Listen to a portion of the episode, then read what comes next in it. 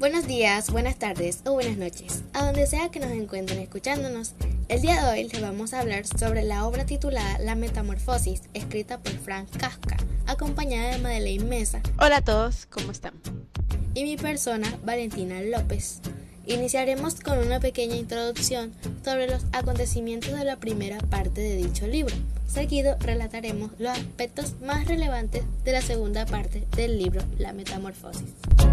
Gregorio Sansa se despertó después de una sobresaltada noche. Se descubrió convertido en un extraño bicho. Todo parecía estar igual que la noche anterior, excepto él. Gregorio era agente viajero y de su trabajo dependía el bienestar de toda su familia.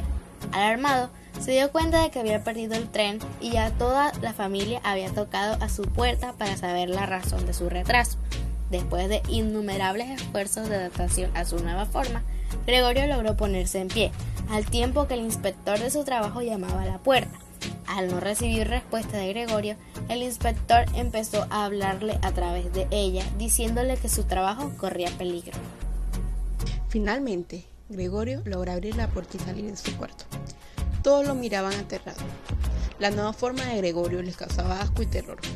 A pesar de los esfuerzos de Gregorio por detener al inspector, este salió corriendo. La hermana y la criada habían salido mucho antes en busca de un cerrajero y un doctor. La madre no dejaba de llorar y el padre, ayudado por un bastón, golpeaba el piso para que Gregorio regresara a su recámara. Segundo capítulo. Pasaron varios días sin que Gregorio supiera qué estaba pasando en el resto de su casa. Días después se dio cuenta, atraído por el olor, que le habían dejado un tazón con leche. Seguro de que había sido su hermana. Lo probó pero no le gustó. La hermana, amablemente, al darse cuenta del rechazo por la leche, le llevó una gran variedad de alimentos, los cuales fueron recibidos con mucha alegría por Gregorio. Así, la hermana empezó a entrar dos veces por día a la habitación, a llevarle comida y hacer la limpieza. Como parte de la rutina, Gregorio se escondía debajo de un sillón cada vez que su hermana entraba. Un día, después de varios intentos negados por la familia, la madre entró en la habitación bajo el pretexto de ayudar a Greta, la hermana, a mover algunos muebles del lugar. Gregorio, decidido a impedir que se llevaran su cuadro preferido, se afianzó de él en la pared. Finalmente, la madre se percató de su presencia y horrorizada cayó desmayada en el sillón. Grete salió en busca de medicinas y Gregorio tras de ella.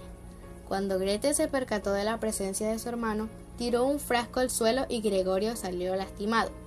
En medio de gritos y sobresaltos, el padre llegó a la casa y vio a Gregorio fuera de su habitación. El padre empezó una persecución silenciosa hasta que terminó por lanzarle a su hijo los objetos más cercanos.